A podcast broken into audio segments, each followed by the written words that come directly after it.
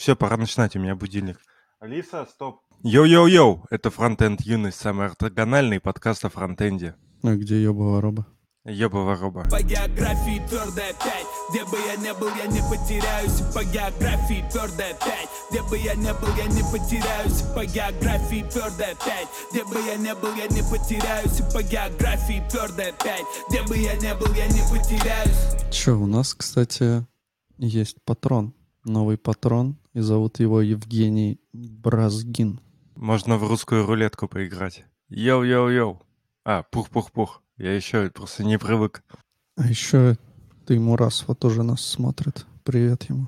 Так, Могу Мгм. быстро а, обосрать самокат, выжимку, так сказать, из бомбежа. Короче, вчера в 10 вечера заказал самокат, чтобы сделать себе ужин. И они обещали заказать, э, привезти через полчаса, а в итоге привезли через полтора часа, э, даже на самом деле больше. Пока я их ждал, то есть они должны через полчаса привезти, я через 50 минут сходил в магазин, купил еды, пришел, приготовил, и когда приезжал курьер, я уже типа стрелками шел ставить на стол, чтобы есть. Соответственно, с- уровень сервиса мне не особо понравился, потому что я параллельно писал в саппорт, когда мне ждать, и вообще стоит ли мне идти в магаз. И с другой стороны, как бы вишенкой на торте было, когда я разбирал то, что мне привезли, вместо двух мороженых было просто два пакетика с водой. Хотя до этого они приво- ну, у них вообще есть э, морозильная сумка вот эта какая-то, в которой они нормально все привозят. Тут какая-то херня. В общем, я недоволен. Они как бы... Самый прикол в том, что я недавно смотрел э, русский норм с чуваком из э, как раз самоката. Я такой думаю, о, такая неплохая компания. Все они такие же, как Вкусвилл. тебе надо пойти туда работать и менять систему изнутри.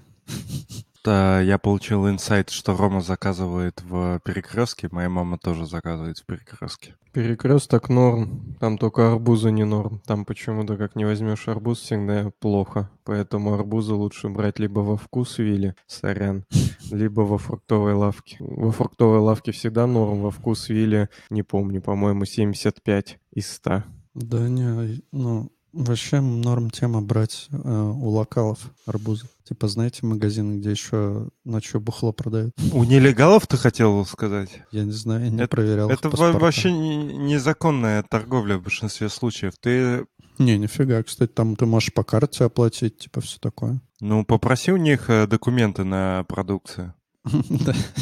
Ну, вообще, по закону о правах потребителя они тебе обязаны дать. То есть это твое право как гражданина. То есть у нас просто такая фишка, что у нас к этому относится, ну, как будто ты доебался. Но по закону ты можешь попросить, в принципе, у продавца все, ну, все документы. То есть, э, что он является продавцом, что он, типа, имеет право здесь торговать, что, как- ну, и что вот эта продукция, она там легальная. Так смотри, ну вот видишь, у них зато вкусные арбузы, а в перекрестке, где все легально, невкусные. Ну, сегодня, если нет документов, то сегодня, типа, она вкусная, а завтра с димедролом, а послезавтра в гробу лежать будешь. Арбуз с димедролом? Я У меня, кстати, в 9 минутах, ход- 9 минутах ходьбы магазин есть, супермаркет Риме, и рядом есть ларечек, э, ну, такой, знаете, классический этот тен- э, тентик, под которым какая-нибудь женщина с фарточком продает всякие фрукты, овощи. И, короче, в магазине берешь арбуз, он нормальный, но могло быть и лучше, а в этом ларечке берешь арбуз, он обычно лучше. Вот такая вот тоже и ситуация. Но мне кажется, там все легально у тебя. Я надеюсь.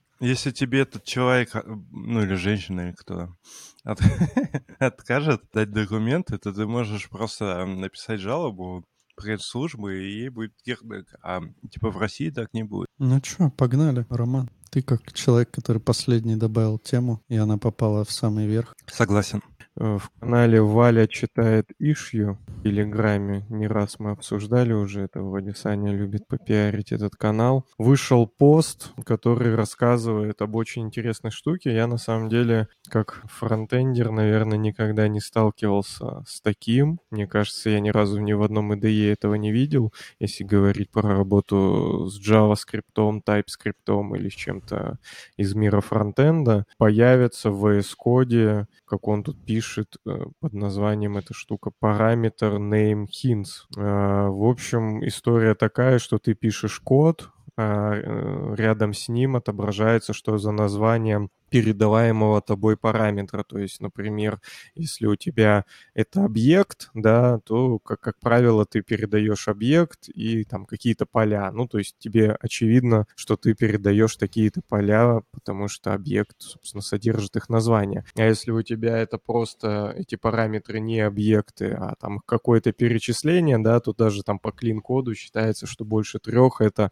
какой-то зашквар, потому что начинает это все превращаться в кашу, и ты совершенно не понимаешь, э, в каком порядке что передавать и что ты вообще передаешь туда в принципе. А вот здесь э, в VS Code как раз такая фича должна появиться. Например, у тебя функция get принимает только один параметр, ты туда что-нибудь скармливаешь, а он тебе подпишет вместе вызова, подпишет, что это айдишник, что ты сюда передаешь айдишник. Ну и, соответственно, видимо, это повышает там читаемость кода и всякое такое должно стать прикольно и хорошо, судя по всему. Короче, мы в прошлом, по-моему, как раз-таки выпуске э, про это говорили. Это появилось благодаря тому, что э, выходит TypeScript версии 4.4, и благодаря вот ему э, в VS Code появится такая штука. Ну или появилась уже там, да, вот в новом VS Code. Что сейчас это работает, просто нужно, ну, не в таком виде именно, а что ты наводишь на вот этот аргумент, тебе показывает какой-то типа это тип. Это, это и сейчас работает, нужно просто веб-шторм поставить.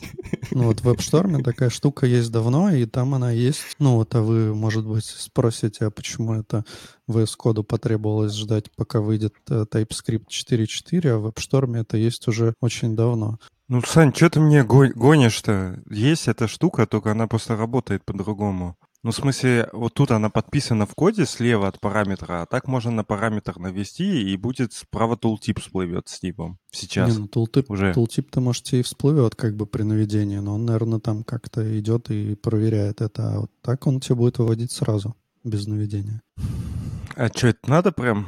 Иногда это удобно, но я вот в прошлом, по-моему, как раз выпуске как раз тоже говорил, что типа, ну, не, не то чтобы это какая-то жизненно важная штука, но в принципе пойдет. Вот. Прикол в том, что в WebStorm это поддерживается, потому что у них, э, я так понимаю, свой language сервер TypeScript и свой, как оказалось, TypeScript компилятор. И поэтому они это уже впилили довольно давно, ну, типа сами это добавили. А вот в, в VS Code это появилось только сейчас, потому что это добавили уже в сам TypeScript. Ну, может быть, чуваки из WebStorm, например, тоже это все у себя подвыпилят, свои наработки и заюзают нативные. Ну, хз, удобно же. Э, несмотря на то, что это маленькая фича, и, наверное, хз, есть ли смысл раздувать из этого супер большую новость, но в компаниях, в которых там пишут какой-нибудь код, в котором достаточно много функций, ты знакомишься каждый раз с каким-то большим количеством новых вещей, но при этом которые ну, там более-менее интуитивно написано, название понятное, там у функции все такое, методов. Несмотря на это, когда ты вызываешь, когда тебе inline hint сразу же подсказывает, каким первым аргументом, что нужно передавать, ты сразу передаешь туда то, что нужно, и ты не идешь там в аннотацию, не смотришь. Не знаю.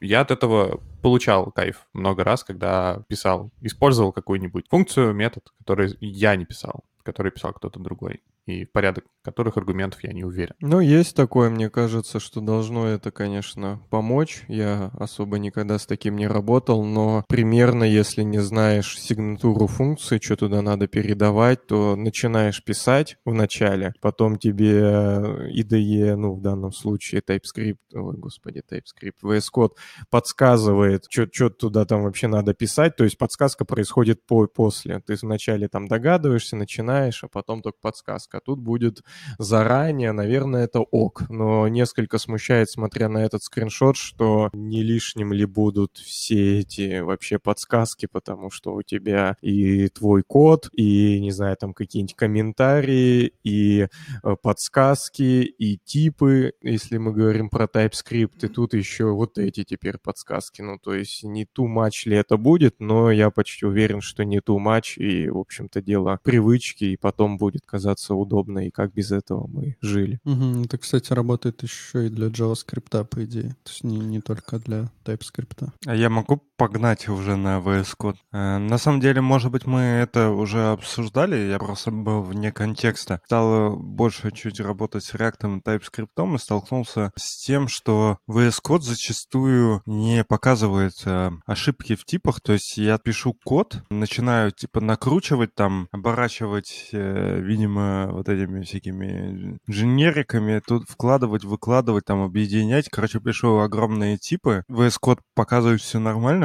Я начинаю коммитить. На коммите, типа, у меня показывает, что, типа, чувак, э, у тебя ошибка в типах. Э, я перехожу в э, VS Code. Он показывает внезапно красным. Говорит, да, у чувак, у тебя ошибка.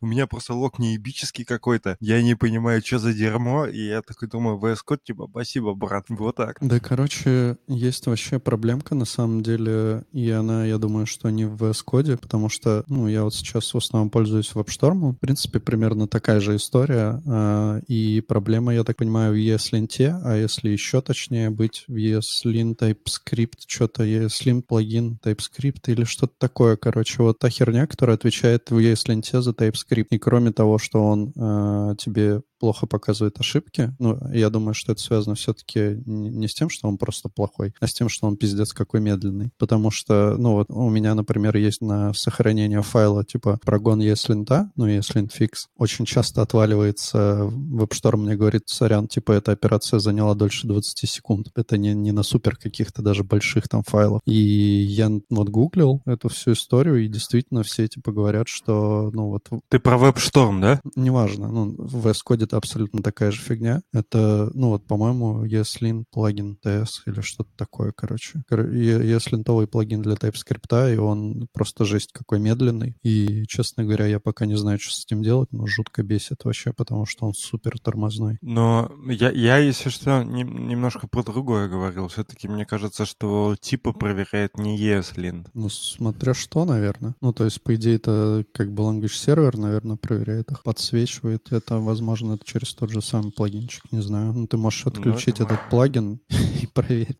Я думаю, что он как раз у тебя вся подсветочка, и, может, и пропадет. Следствие вот этого, что реально бывают такие... Ну, вот мы говорим про то, что TypeScript облегчает нашу жизнь, но за- зачастую а, может быть так, что довольно сложно вообще понять, что у тебя не так с... а, Ну, какого типа не хватает. То есть, условно, если ты сделал там большую вложенность, объединение, там еще какую-нибудь бабуню навернул, и у тебя есть два типа, и там где-то в глубине не совпадает один пропс, то по стек-трейсу довольно сложно это будет понять. Ну, вообще, Алексей, как раз-таки так делать не стоит. Все, типа, топят за то, чтобы типы были как можно проще. И вот такие штуки, когда ты там отсюда что-то вытащил, оттуда что-то вытащил, все это объединил, оттуда что-то выкинул, еще, типа, плохие практики. Не стоит так делать. Лучше опиши заново, типа. Ты немного неправильно меня понял. У меня просто есть вот эта редакс-форма, которая навязывает написание типов немножко. То есть у них есть как раз вот эти э, обертки, которые нужно использовать. Нужно использовать как бы их типы, и они как раз такую сраную структуру навязывают. Еще и редакс навязывают, кстати. Реально, самая большая проблема редакс-форм, не считая всех проблем, которые у нее есть, это то, что реально формам не нужен редакс. Судя по комментариям, на самом деле, не только у меня такие проблемы, там вот еще Эвелина тоже говорит, что у нее такая же фигня с Еслинтом, и Да э, я тоже плюсану, типа я тут просто сижу молчу, так-то у меня такая же история. Еслин и плашка это красная с еслинтом, типа 20 секунд, чувак, это очень медленно, твой еслинт не отработал, иди в жопу. И такая же фигня абсолютно у меня. Ну с этим, не знаю, ничего. не- А у тебя какой, какой IDE? А, ты, ах ты, ах ты какой э, этот... э, Ну, WebStorm, я понял, неважно. PHP, А у штор, тебя- PHP. А у тебя, Саш, тоже, да, веб-что? Да, но я-то как раз перешел на него э, в надежде на то, что э, там такого не будет, потому что у меня такое было в VS Code. Ну, то есть это как бы проблема не в IDE. А у меня, кстати, нет такого в VS Code. Может быть, зависит от величины проекта еще. Ну, у меня, я думаю, больше проекты, чем ваши. А, О, нет. Ну, ладно, чем из маленьких стартапов. Вот смотри, еще один человек тебе говорит под именем Асачи Виталий Юрьевич, что плохая практика позволяет так делать. Вот с типами мутить всю вот эту херню. Так что, Алексей, подумай. Если вы думаете, что я беру, типа, огромные какие-то типы, и оттуда вычленяю куски и использую в своем типе, то это не так. Тогда, тогда мы, тогда мы ждем экзампла. типа, расшаривай экран, открывай TypeScript Lang. Нет, ну свой код расшаривать не надо. Ну, Откажись от редакс форма просто. да. Можешь, можешь это сессию лайфкодинга устроить под э, звучным названием «Отказываюсь от редакс форм». Есть несколько моментов. Во-первых, на том проекте, где я разрабатываю, уже пользуется Redux Form. И там э, есть уже контролы, которые завязаны на Redux Form. То есть, условно, я версаю форму, в которой мне нужны э, уже готовые там блоки с э, паспортными данными и всякое такое. И оно уже там готово. Ну, я могу просто взять этот блок готовый, а не версать сам. И зачем мне на Redux Form переходить? Ну, э, тогда уходить? страдай. Да я страдаю не из-за Redux форма в данном случае, а из-за того, я просто говорю, что э, когда типы бывают сложные, а типы бывают сложные, то и они там не совпадают немножко, то Ренат говорит, что да, в 2К21 на редакс это уже Алексей. С- э, Саша, который из маленького ста- такого стартапа, давай сначала. У тебя что, как там? Есть редакс на проекте? М-м. Саша из большого интерпрайса, у тебя как там? Есть? Конечно, есть. Ну вот. Рома, у тебя есть э, редакс? Есть. Вот и в выкусе понял. Э, Ренат? Сейчас Ренат реально отвечает, у меня есть редакс.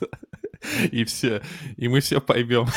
И мы поймем, что те активнее топят против редакса, у кого есть редакс. Да-да, пусть э, Ренат ответит. У него есть редакс? Подним- поднимаем, поднимаем эту проблему в Твиттере, хэштег есть редакс. Я вот иду Да. писать. Все еще есть редакс в 2К21. У меня тут появился, на самом деле, э, такой за- зачаток редакса, но на самом деле просто use reducer э, в реакте. Вот я заюзал типа редюсер, там все дела, экшенов к нему поднаписал. Норм тема, в принципе, но это прям для каких-то сложных штук. Вот. А так редакс, ну не знаю, не нужен редакс. Ну, по крайней мере, мне не нужен. На самом деле, вот эти все э, fr- from props to state, там, to dispatch from props, всякая Это, бубыня. это- это ты, это ты вообще из ада вспомнил только что. Что-то. Ладно.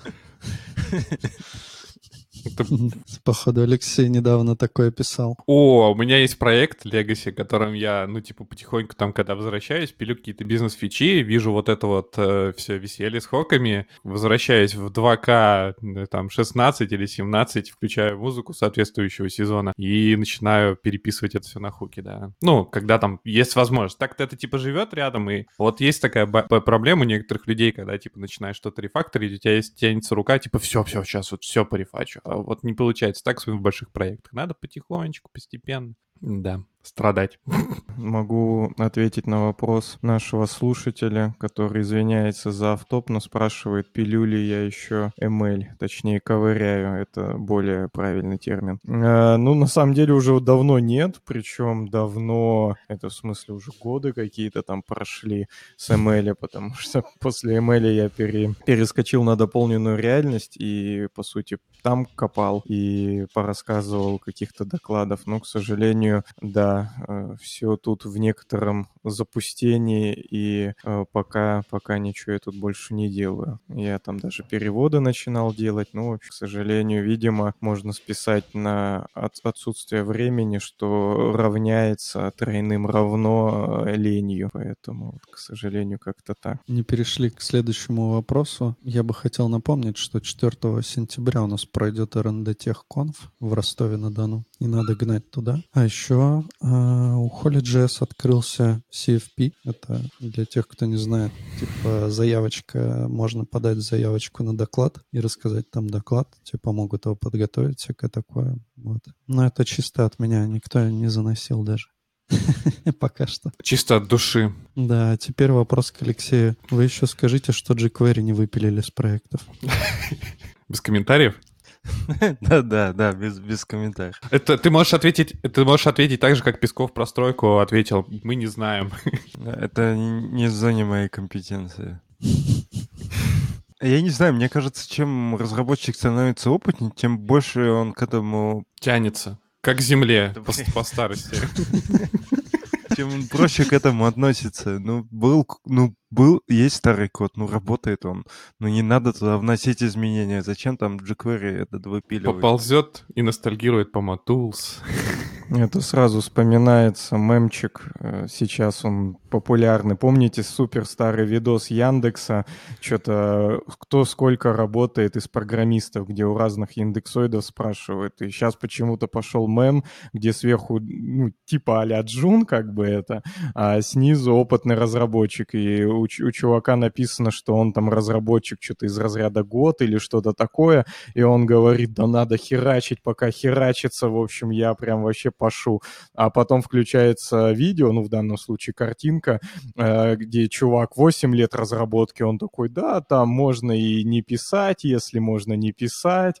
И, в общем, вот разница, да, между джуном и сеньором, грубо говоря. Ну, я могу так сказать, у меня в реакте нет jQuery. Ну, тоже хорошо. И в jQuery нет реакта. Хотя... Заметили? Что-то или мне показалось, или Рома что-то там про Яндекс упомянул.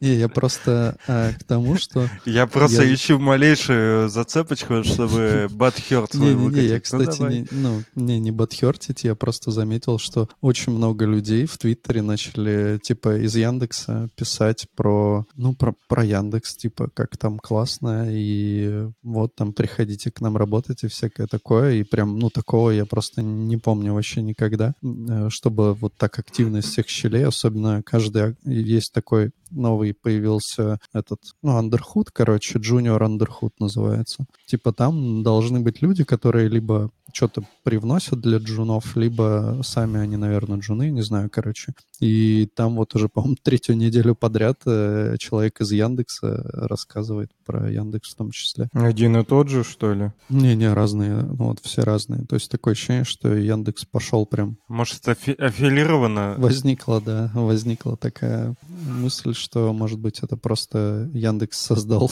Junior Underhood, чтобы набирать себе побольше людей.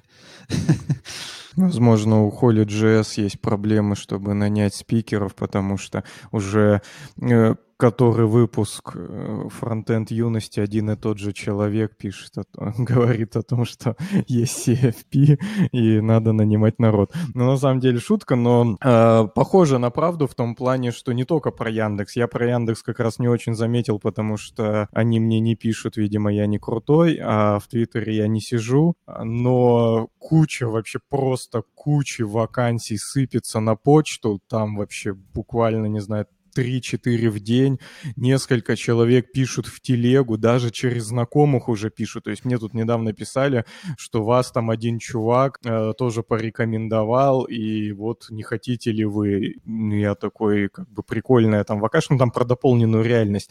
То есть прикольно все, но как бы нет. Но даже прикольные предложения приходят, которые тебе интересны, ну вот просто там, да, пока покопаться в плане тематики. А, Везде, мне кажется, из каждой щели про CFP, про какие-нибудь там колледжи, другие конференции. То есть такое ощущение, как будто, я не знаю, на черный юмор, но от коронавируса как будто, не знаю, пол IT-индустрии вымерла, и теперь просто мало людей, кому работать и кому выступать на конференциях, и вот это вот все. То есть от- абсолютно везде ищут кого-то. И, и это как-то так странно, и везде, наверное, свои какие-то причины, но пока, пока они не особо понятны. Ну, кроме, наверное, конференции, потому что кажется, что онлайн выступать хочет значительно меньше людей, чем оффлайн, и поэтому приходится вот более активно искать, кто придет на онлайн. А, Первое, мне кажется, вот помимо, если говорить про тренды, я задумался о том, что что-то прям все упоролись по во- work and life балансу. Прямо, блядь, заебали с- из каждого просто угла. Ну, типа, все такие, ну, вот эту тему прям обсуждают активно. То есть у меня нет ощущения, что... Обсуждают и сидят, работают. Так, а, ну, я так понимаю, что это, в принципе, наверное, общий, общий мировой, общий пла- планетуха земляшный типа такой тренд в том, что, ну, ты, ну, как бы не надо относиться к работе как к единственному, что в- есть в твоей жизни. Ты как бы В работаешь, Исландии, чтобы вон, жить. в, в Исландии вон уже эксперимент провели про четырехдневную рабочую неделю, Мгм. там пошло нормально. Ну, я вот уже вижу в вакансиях уже этот, этот термин употребляют. Не, ну это всегда было. Это еще, мне кажется, сезонное. Типа летом все начинают активнее думать про work-life balance, потому что от- отдых все такое. Мне кажется, у Алексея нет проблем с work-life балансом. Не, на самом деле у меня есть. У меня либо перекос э, в work, либо в life. У меня нет такого, что типа я умею все, все одновременно делать. Так, я хотел сказать еще вот Саня из средненького enterprise. Саня, у тебя большой enterprise или средний? Или у тебя стартап большой? Да я бы, наверное, enterprise не назвал, не рискнул бы назвать, не настолько все пока закостенело. Ну, давай проверим, у вас код coverage выше 95%. А что это такое? А, ну да, кстати, действительно, э, это у нас есть э, мерило одно общее. Э, К сожалению, наверное, тоже не решусь и такое сказать. Да ни у кого такого нет. Ну такого не бывает. Ну вот смотри, Андрей Мелехов ушел на новую работу и говорит, что там у них код coverage 95%. Кстати, код coverage моих Hello World проектов, они тоже примерно такого Вот и я про то же. Возможно, там просто на- написано по пару каких-то компонентов покрыто, а дальше чуваки э, обсуждают э, безмерно архитектуру, ESLint там настраивают и так далее, поэтому там месяцами уже код coverage высокий. Кажется, что чтобы иметь такой каверидж, нужно прямо каждый раз, когда ты делаешь комит, прям смотреть э, покрытие, и ты такой смотришь, он пишет, что вот тут две строчки не покрыло. Действительно, я не покрыл, нужно туда зайти, дописать тесты. Ну, то есть э, ты можешь сам как бы оценить реально что нужно покрывать тестами, э, что не нужно. А зачастую какие-то, ну, что-то ты не покрываешь. И вот тебе показывают этот каверидж, и это уже упарывание. Ну, реально выглядит, что Андрея просто пригласили на новый проект. Он такой, типа, сел,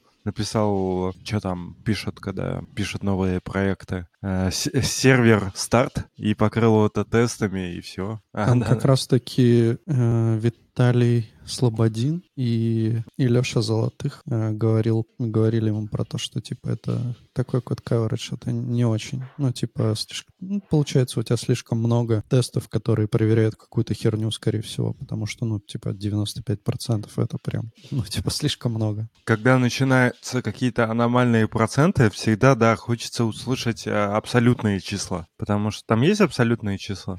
Ну, сколько у него тестов? Ну, тогда это, типа, не, не очень э, можно оценивать. То есть просто при тех проектах, которые у меня, при стопроцентном каверидже, там просто э, CI будет у- подыхать. И если, мне кажется, в любом месте, если ты прямо CI не, не подкручиваешь дополнительно, то если у тебя там дохера тестов со стопроцентным покрытием все, то э, будет не так быстро. Вопросик к нам задает тут Виталий. Говорит, что скажете по поводу перегретого рынка фронтенда? Количество вакансий больше, чем количество прогеров? Конечно, больше, блин. Вот реально на каком-нибудь LinkedIn создаешь аккаунт, там можно даже ничего не писать, просто свои пару мест работы туда добавить, тебя уже начнут строчить там постоянно. Ну, вообще, как бы он, ну, реально перегретый в этом нет, скорее всего, ничего плохого. Это скорее, ну, для нас, по крайней мере, для нас это только хорошо. Тут вот, э, опять же, Тимур, э, по-моему, говорил про то, что, типа, это хорошая возможность э, получать больше денег, потому что, ну, типа, это идет нам на руку.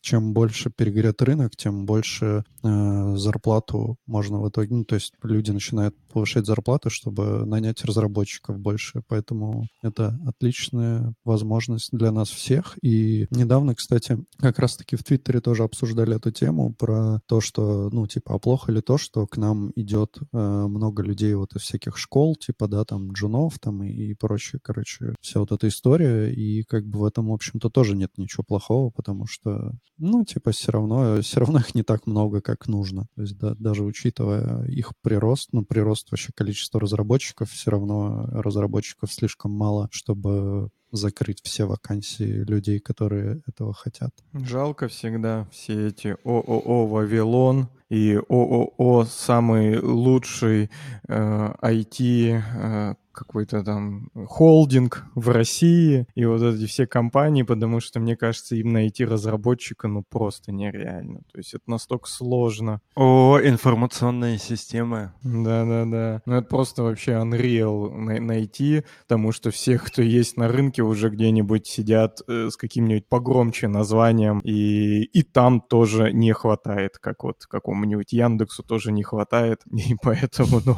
где они будут искать работников себе, чтобы сделать какой-то там свой продукт, я не знаю, внутреннюю систему для своих сотрудников и так далее, вообще непонятно совершенно. Да, еще Ренат говорит, что это естественный отбор, и слабые сами отпадут со временем. Я не знаю, конечно, про это он говорил или про то, что он ушел из Твиттера.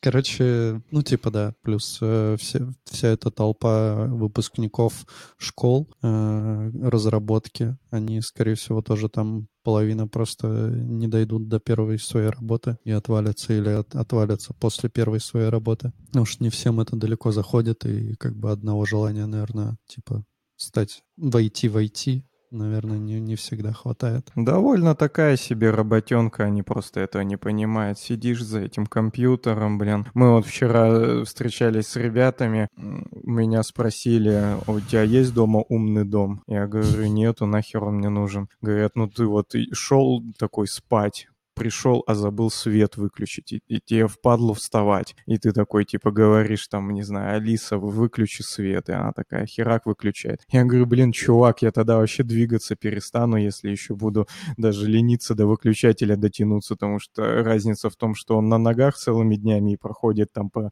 15 тысяч шагов тупо на работе, а я как бы прохожу 15 шагов тупо до кухни, и это единственное, что у меня есть за день. А work and life баланс. Ну ты че, Роман?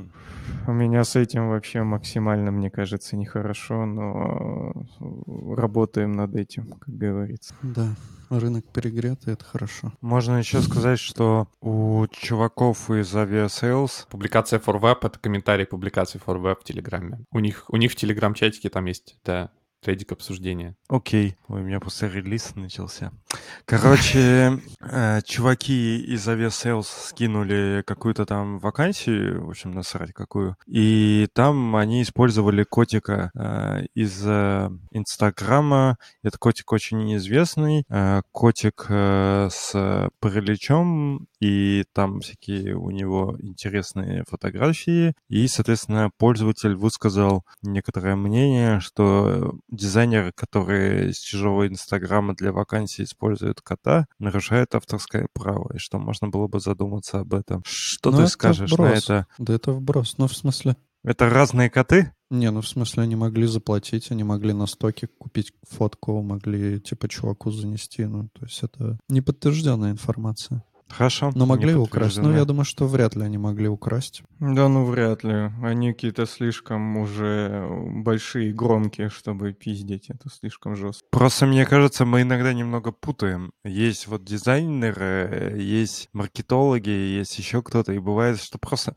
ну, условно, э, дизайнер, понятное дело, делать не будет, но вот эту как бы сказать, картинку к резюме мог нарисовать просто и обыкновенный, не знаю, копирайтер вообще. И он такой не подумал об авторских правах и все там. Копирайтер такой пишет, приходите все в наш магазин, мы здесь любим и ЛГБТ, и трансгендеров, и вообще всю эту движуху. А потом оказывается, что это написал всего лишь копирайтер, а политики партии это не соответствует никак. Извинись. Я за вкус велись, а что полностью. Я поддерживаю мнение Соловьева в данном вопросе. Соловьеву, походу, занесли, и он сказал, вы что, накинулись на вкус Виль в эфире э, второго канала РТР Россия-1 и вот эта вся шляпа. Он сказал, что что вы накинулись на вкус Виль, э, если это просто продуктовый магазин, а не вне политики ЛГБТ и всей хуйни, они просто, блин, продают сраные арбузы. И тут я согласен, они продают сраные арбузы, поэтому вообще насрать. Но вообще в современном мире, когда э, спрос, э, точнее,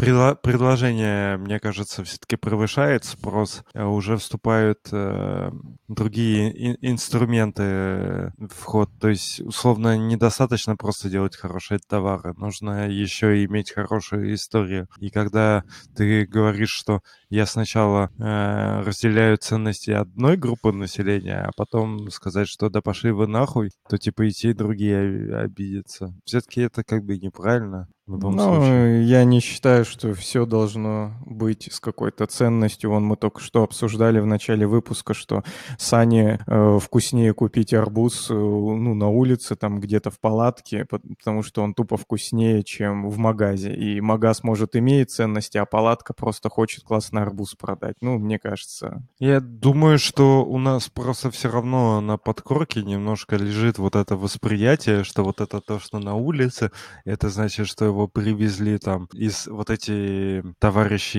из Средней Азии, они его привезли вот там из своей Средней Азии, выращивали, поливали, и они типа знают в этом толк. И вот это немножко фор- формирует восприятие, хотя на самом деле это хуйня, и арбузы принципиально, мне кажется, не отличаются. Ну, типа происхождением от магазинов и этих чуваков.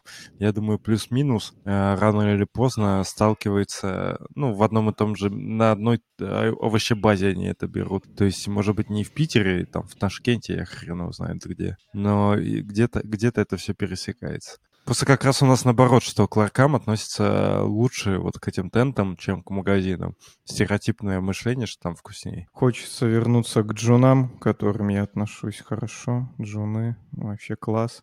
В общем, я хотел накинуть, на самом деле, на Дэна Абрамова немного минутка богохульства и хотел узнать ваше мнение, пацаны, на сложившуюся ситуацию в нашей индустрии. В общем, Дэн Абрамов когда-то, несколько лет назад, организовал Just JavaScript, такую штуку, где, как я понимаю, и насколько я помню, если что, меня, пожалуйста, поправляйте, я не делал research дополнительный, а, он присылал на почту э, некую главу, да, своих, э, ну, своего учебника будущего или курса своего по JavaScript для самых прям начинающих чуваков. То есть писался такой лонгрид, и э, по определенной теме. И он потом разукрашивался иллюстрациями от э, девушки, с которой он, э, ну, заколабился. То есть она там, я так понимаю, какой-то крутой иллюстратор и все такое. И очень классно, когда Мэгги Аплитон, вот я посмотрел, как ее зовут, а, а, и она разукрашивала его, как бы, такой, скажем, скучный, потому что технический текст э, иллюстрациями. А, соответственно,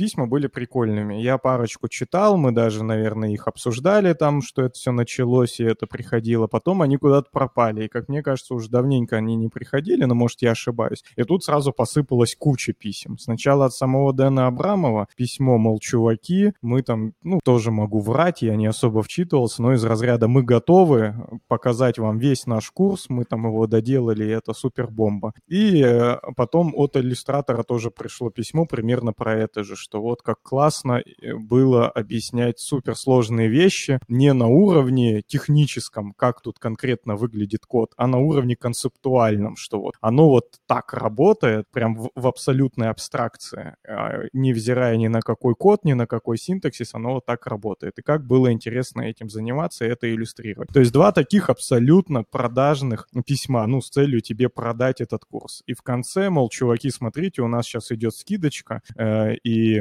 как раз таки осталось 10 дней, 23 часа, 41 минута и 33, 32, 31 и так далее секунды до того, как ты сможешь сэкономить 40% на стоимости курса. В общем, это я к чему? То, казалось бы, в начале дело хорошее, и все должно э, как-то, ну, не знаю, там, труд должен быть оплачен. Но при этом, общаясь в нашей индустрии, когда ты многим говоришь, чувак, так зафигач курс, или чувак, там, не знаю, что-нибудь там сделай и получи бабла, тебе скажут, блин, что я продажный, что ли, и инфо-цыган и все такое, вот и есть такой ответ, я уже неоднократно слышал. Вот, поэтому при всем уважении, супер великий чувак, там, Дэн Абрамов и все такое, не выглядит ли это инфо-цыганщиной? Вот вы, как специалисты по инфо-цыганщине, мне, пожалуйста, ответьте. Он же книгу написал. Мне кажется, он не выглядит инфо-цыганом по двум поводам. Во-первых, он в целом, ну, у него есть определенная репутация, которая к этому не совсем располагает. И, во-вторых, ну, какая-то книга, да, а не курс какой-то. Поэтому, в принципе, ок. Да что-то, мне кажется, курс, если честно, но может я туплю. Насколько я знаю, один из признаков инфо-цыганщины — это то, что тебе что-то потом обещают. Типа, что ты вот такой крутой, устроишься сразу там, например, на работу и всякое такое. Да-да, он же не фо... Они же не с дизайнером не фоткались у Lamborghini и не говорили, что это, типа, после сами они, типа, на себе попробовали этот курс, и, типа, теперь у них Lamborghini. И, соответственно, буквально за пару десятков баксов вы можете купить э, тоже курс, и через год у вас будет у каждого по Lamborghini. Кстати, если ввести туда довольно большое количество билетов, то он начнет показывать, что вот я э, могу 1.3e плюс 28, и при этом, ну да, это вот столько будет стоить. Если включить э, внизу, что он определил, что я из России, хотя я под VPN, ну окей, вот, э, то включить можно скидочку 70%, и тогда курс стоит всего лишь 12, по-моему, было баксов. Сейчас что-то это уже не работает, но после того, как я поигрался Quantity, но, в общем, 12 он стоит, то есть для русских почему-то он стоит 12, региональная скидочная штука. Ну, наверное, то есть для меня просто вот основной был вопрос, понятно, не набросить, но для меня это сразу таким ветерком инфо-цыганщины отдало, но вы мне, наверное, пояснили, что это не так, потому что, в общем-то, все, что я знаю про инфо-цыганство, это от вас и от React-марафона, вот и больше ничего не знаю. Вот Теймурас нам говорит, что это нормально, потому что у Дэна зарплата всего 100к фунтов в год. Видишь, надо парню помочь подзаработать. Блин, мне вчера вообще рассказывали такую вообще приколюху. Не буду вдаваться в контексте, чтобы человек не узнал, э, про, про что я говорю, но, в общем, там была примерно такая тема, что даже если ты не айтишник, ты, во-первых, первое, а, легко можешь уехать в Америку легально, что уже меня смутило, а, б, зарабатывать там даже в каком-нибудь мелком поселковом городе от 14 тысяч долларов в месяц. Я даже не стал уточнять до налогов или после, потому что это один хер что-то прям, ну, как-то до хера. И это, ну, был, было как раз-таки забавно, но когда, когда Дэн Абрамов, да, зарабатывает меньше, чем эти суммы, и, наверное, не так уж легко, понятно, он там взял пальцами, щелкнул и попал в Великобританию, то это, да, кажется максимально еще более странным, чем даже я вчера подумал. Смотри, Руслан говорит с выздоровлением, Алексей. Уже не впервые Алексея поздравляет с выздоровлением. Мы вот не поздравляли, мы только спросили, кого хера бороды э, нету больше. Ренат нас спрашивает, когда лайфкодинг. Накидывайте идей. Мы готовы, мы... Тамагочик. Скучаю по тамагочику. Надо сделать тамагочик. Давайте сделаем тамагочик. Тамагочик фронтендер. Ты типа воспитываешь, взращиваешь джуна тамагочика. Ты даешь ему таски там. Сначала отправляешь его на курсы, выбираешь там HTML Академия или что-то еще. Ну, Потом он не может пройти собес, а Вадим Макеев в Твиттере говорит, что типа им не нужны в компанию выпускники из HTML Академии. Там же не видели, был как-то твит, когда он сказал, что вот нам нужны типа чуваки. По-моему, он даже говорил, что там джунов берут. Его спросили, а типа выпускники HTML Академии подходят, и он сказал нет. И это прям очень странненько звучит. Лучшая просто реклама HTML Академии. Может быть, он так сказал, потому что он хочет уйти из HTML Академии? Он уже ушел, мне кажется. Нет, ничего не ушел. Мне кажется, он что-то уже давно и то ли уходил, то ли собирался. Ну, то есть это был какой-то известный факт, что он хочет уйти. Но, возможно, в узкой какой-то тусовке. Ну, как минимум, еще и уехать. Вот Роман тут, Ренат, очевидные для тебя вещи говорит, что бомжевать комфортнее в Америке и во многих штатах тепло. Это с намеком, что в России на зарплаты айтишные мы только и делаем, что бомжуем, поэтому уж лучше бомжевать в Америке. Ну, вообще так, судя по количеству нелегальных иммигрантов даже среди знакомых э, в США, я думаю, что, наверное, там вообще в любом виде кому-то из людей, кажется, будет более комфортно, даже если ты максимальный нелегал, лет только через 10 сможешь э, при, при удачном стечении обстоятельств как-то там получить гринку и все такое. Меня тут в комментариях старым называют, хотя я не знаю, может быть, Саня, это ты старый? Кто из нас старый? Но ну, вообще, если брать дату рождения, то старый, конечно, я. Но спасибо. Я, я чуть не заметил, что я что-то шутил, но пусть будет так. Так, ну что у нас там еще есть? А, вот, Саня, давай, расскажи. Вот я, я чуть не понял, в чем прикол, но вот у нас есть темка про шрифт от злых марсиан. Ну, это так темка не очень большая. Злые марсиане, а, точнее, кстати, не знаю, кто на них именно кем работает. Роман Шанин из э, «Злых марсиан» вроде как начал и выпустил какую-то бета-версию шрифта от злых марсиан Мартиан Мона. Еще один шрифт для прогеров. Что я могу сказать? Да, в общем-то, и все. Еще очередной, еще один шрифт еще одной компании. И Прокопов э, в своем стриме, который там вчера, что ли, был, там, типа, показывал сравнивал. Так что, кому интересно, могут глянуть. А нам я эту тему добавлял просто, чтобы сказать, что спросить, во-первых, кто каким шрифтом сейчас пользуется, и у кого какая сейчас, ребят, тема э, ВД, светлая или темная. А можно я с, перед ответом на вопрос вклинюсь с вопросом? Так, а чё Прокопов, если коротко, ну, не знаю, там, какой у него фидбэк, что класс, не класс, или что там, есть какая-то инфа, просто интересно. Он сравнивал, не знаю, я, по, оценку, я, оценку я не видел, я сужу только по твитам. Я могу ошибаться, mm. э, я пос... чуть-чуть выпал из контекста. Там же еще э, Ситник, да, скидывал шрифт? Так это оно и есть. Он скидывал, да, да, да. Как будто а аски шрифт какой-то. Ну, он как э, из биоса мне напомнил. Вот какой-то такой, вот эти э, моноспейсовые шрифты, если они все вот такие, то они меня немножко напрягают. Они такие какие-то худоватые. А подожди, подожди, а ты в редакторах каким Times New Roman пользуешься?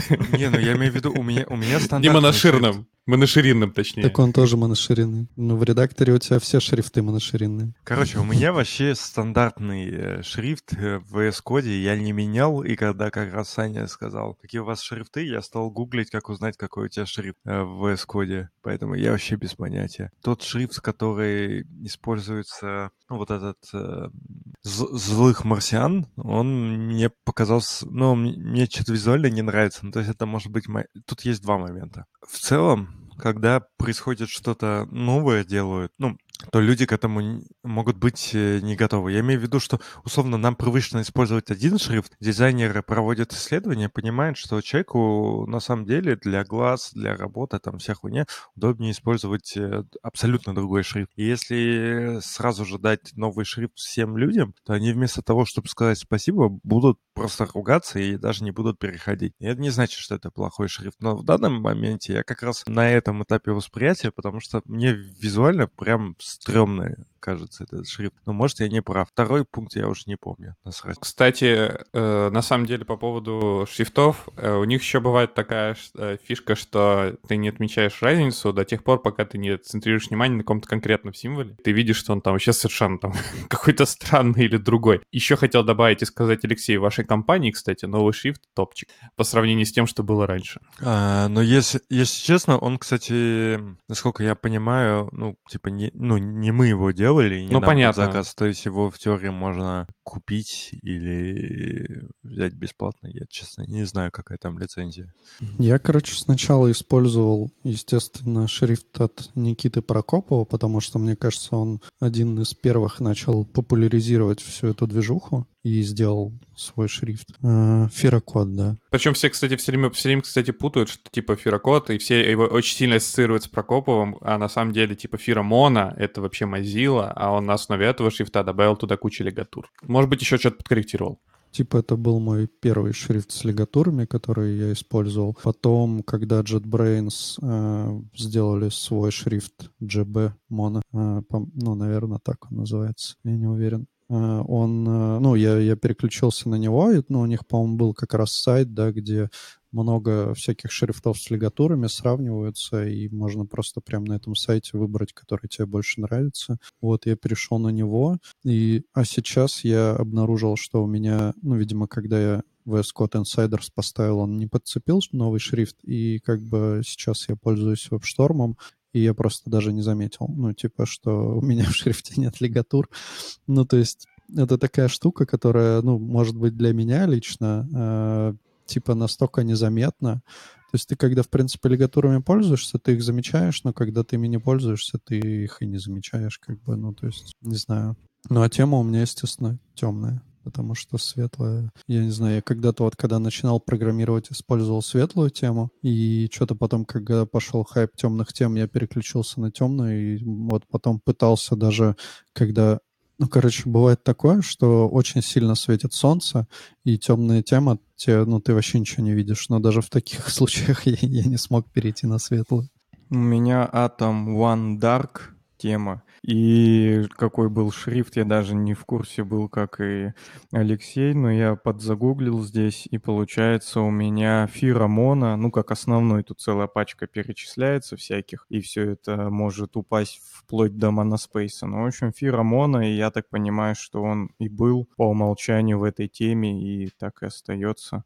У меня, на удивление, JetBrains моно. У меня JetBrains тоже моно, и поскольку на шторме я пользуюсь тоже светлой... А, нет, не тоже, не знаю. Светлой темой сейчас, да и достаточно давно, очень там, короткий промежуток времени темный пользовался, а потом что-то как-то... Но мне кажется, у меня остался осадочек после того, как я Qt-креатором пользовался и э, этим Visual Studio там все обычно стандартные светлые темы, я как-то привык к светлым темам, я что-то темные, ну, тяжело мне воспринимать. А вот в терминале это отдельная история. Я сейчас э, периодически сижу э, и сетаплю на Raspberry Pi себе, ну, э, среду для разработки, чтобы, типа, знаете, мини-компьютер, в котором есть все для того, чтобы таскать его с собой, если что, там, подключать клавиатуру и работать на Linux среде, если такое желание появляется иногда. И там есть другая проблема, что по умолчанию, вот, если вы выходите из графической оболочки любой, вы попадаете типа в обычный терминал. Такой, который, такой, знаете, терминал для бедных. Он не умеет в те, в те шрифты, которые э, используются во всех наших виртуальных терминалах, которые мы запускаем через законные менеджеры. И там нужны как бы особые шрифты, консольные шрифты. И таких шрифтов, кстати, вообще не очень много на самом деле. Тот шрифт, которым я пользуюсь, могу сказать, это терминус. И более лучшего шрифта я пока не нашел, я пока в поисках. Чтобы и в тех терминалах, которые TTI, которые вот обычные, которые не, не подключены к оконным менеджерам, тоже иметь какой-то нормальный нормальный шрифт. А тема там темная, ну, понятно.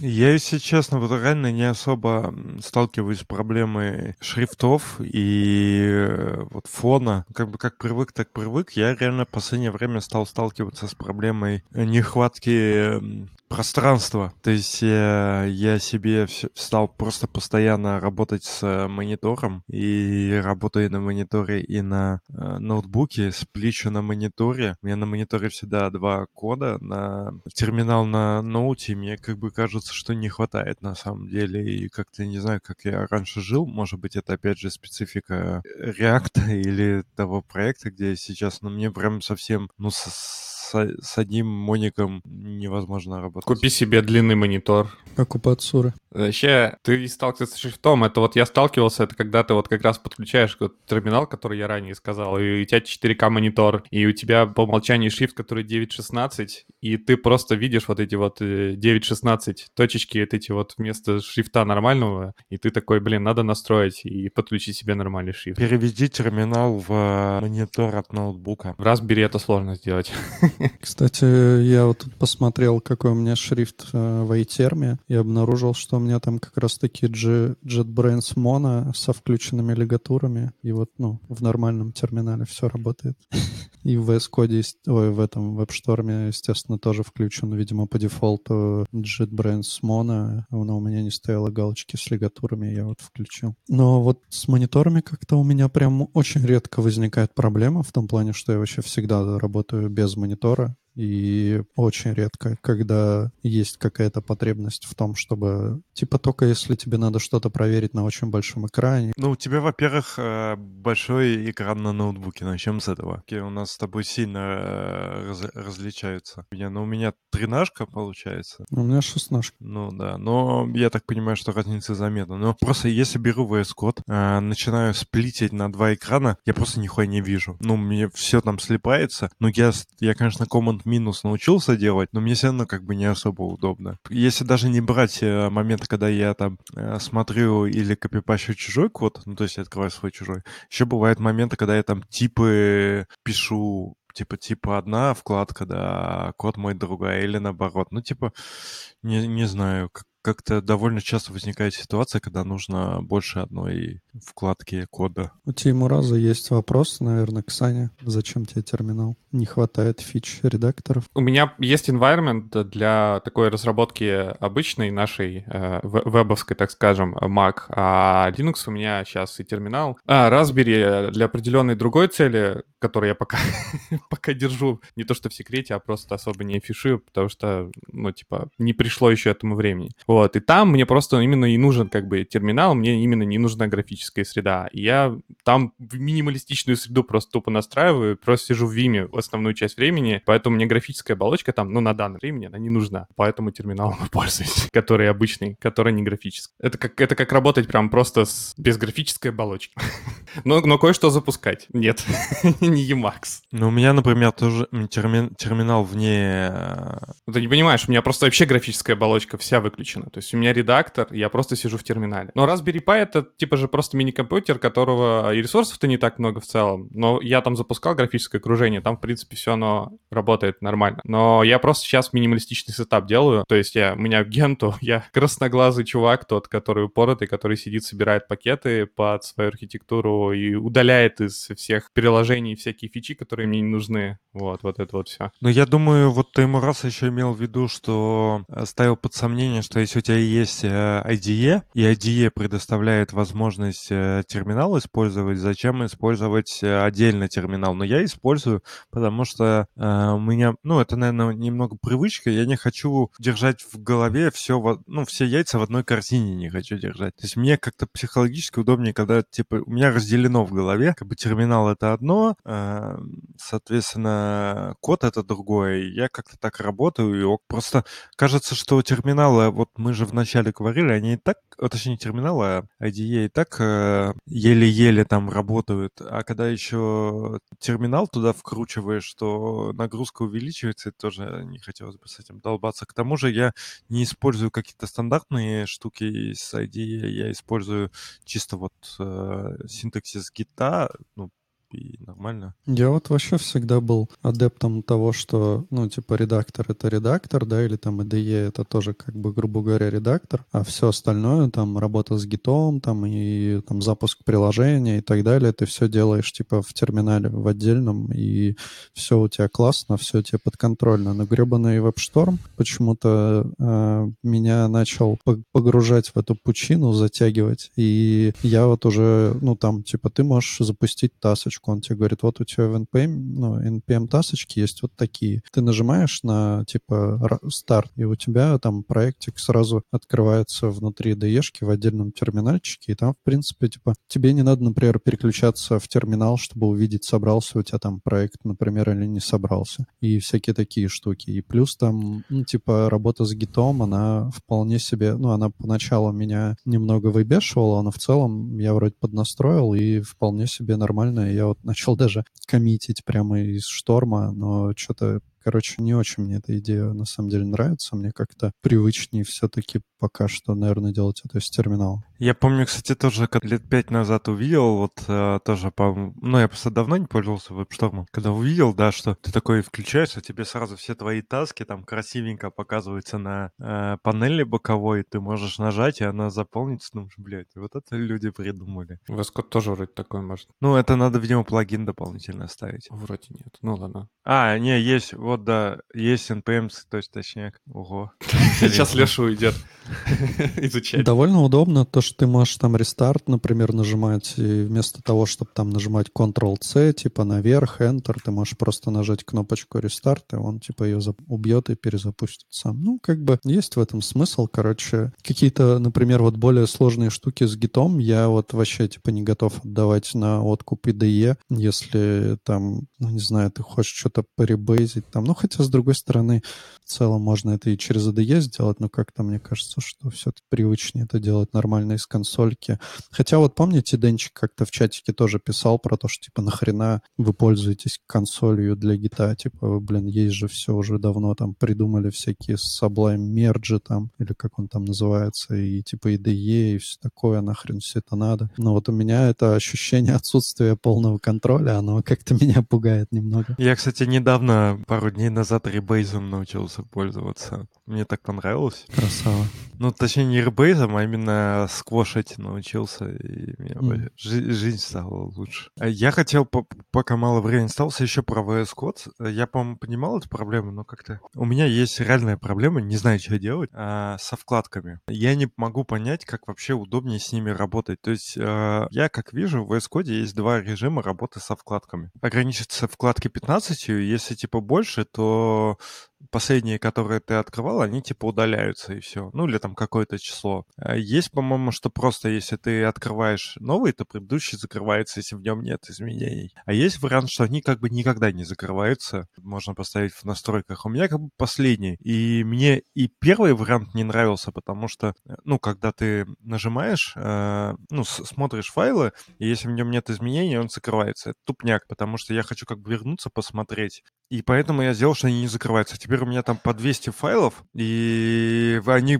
просто тоже в них не могу разобраться. Короче, я не понимаю, как удобно работать со вкладками. Кажется, тупой вопрос, но я что-то реально мне никак не удобно. По идее, есть разные плагинчики для табов э, в VS Code, и там можно прям э, по-разному упарываться. Можно сделать, чтобы... Ну, то есть, как по дефолту, я так понимаю, VS Code, он тебе скроллит как бы все табы, и у тебя они пропадают из твоего поля зрения. Можно поставить плагинчик, по-моему, э, который может, уже завезли из коробки, не знаю. Он тебе, типа, начинает выводить э, в строчки. Ну, то есть, у тебя чем больше файлов, тем меньше у тебя будет кода помещаться на экран, но, типа, вкладки все будут у тебя перед глазами. И еще, по-моему, есть какие-то плагины, которые начинают по-разному подсвечивать тебе эти табы. То есть, э, если ты там, ну, активно в нем что-то разрабатывал, он будет там, типа, посветлее, а если не активно, то потемнее. Ну, как бы, я не знаю, я бы на твоем месте поискал бы плагин какой-нибудь, плагины для табов, посмотрел, что вообще предлагают, что там есть удобного. Может, что-то подойдет. Я просто по- поэтому сплитами используюсь. То есть, условно, мне нужно э, два разных, ну, контекста, и поэтому, чтобы не, не было одного месива из файлов, я, соответственно, создаю две вкладки и в них смотрю. Тут я с-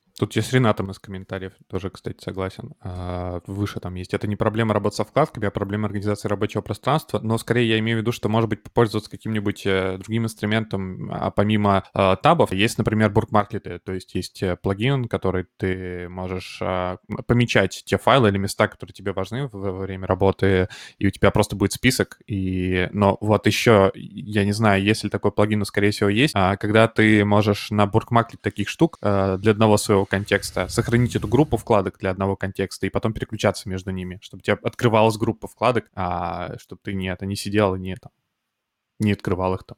У меня, кстати, есть ощущение, что это прямо из коробки где-то даже должно быть в VS Code. Еще же у них там есть... э, ты можешь вместо табов использовать там отдельное такое окошечко, в котором все открытые файлы просто списком типа есть, как-то нормально отсортированные. Вот еще такой варик. И, ну вот мне больше, наверное, вариант Теймураза нравится про то, что, ну, типа, ты вообще забиваешь хер на вкладки и через Command-P просто, типа, переключаешься, ну, в том плане, что ты можешь имя файла или там что-то такое написать, и все. я вот тоже... Не, ну я же иногда хочу посмотреть, э, ну вот открываю код и начинаю именно по навигировать по, по, по, по коду, смотреть, что происходит. То есть открываю какой-то импорт, в нем еще импорт, в нем еще импорт, в нем еще импорт, и там просто этих Так а там можно же включить настройку, что если ты... Ну, то есть там есть такое полуприоткрытие файла, типа, то есть он у тебя таким наклонным шрифтом, типа, в- открывается, и если ты куда-то переключаешься, он его закрывает. А у меня что-то такое есть, может быть... Ну, то есть ты, типа, открыл, например, переключился в какой-то файл по импорту, оттуда перешел сразу в другой, он тебе не новый открывает, а вместо предыдущего, типа того. О, меня тут в чате спросили, какая у меня механика. Я отвечу. У меня Анна Про, у меня 65%, у меня нет стрелочек. И катероновские коричневые свечи. У Павлюхи тоже механика. А, Я, короче, кайф. вз- я взял попользовать у Олега. На самом деле, спасибо, да. Но прикол в том, что мне не хватает места на столе, чтобы ее поставить, поэтому я еще думаю, чё- Ну и оно громкое. А, а там как- какие там свечи? Что? Ладно. Ну, э, громкий сосокликающий звук прям. Давай, постучи, по- покликай. Ну,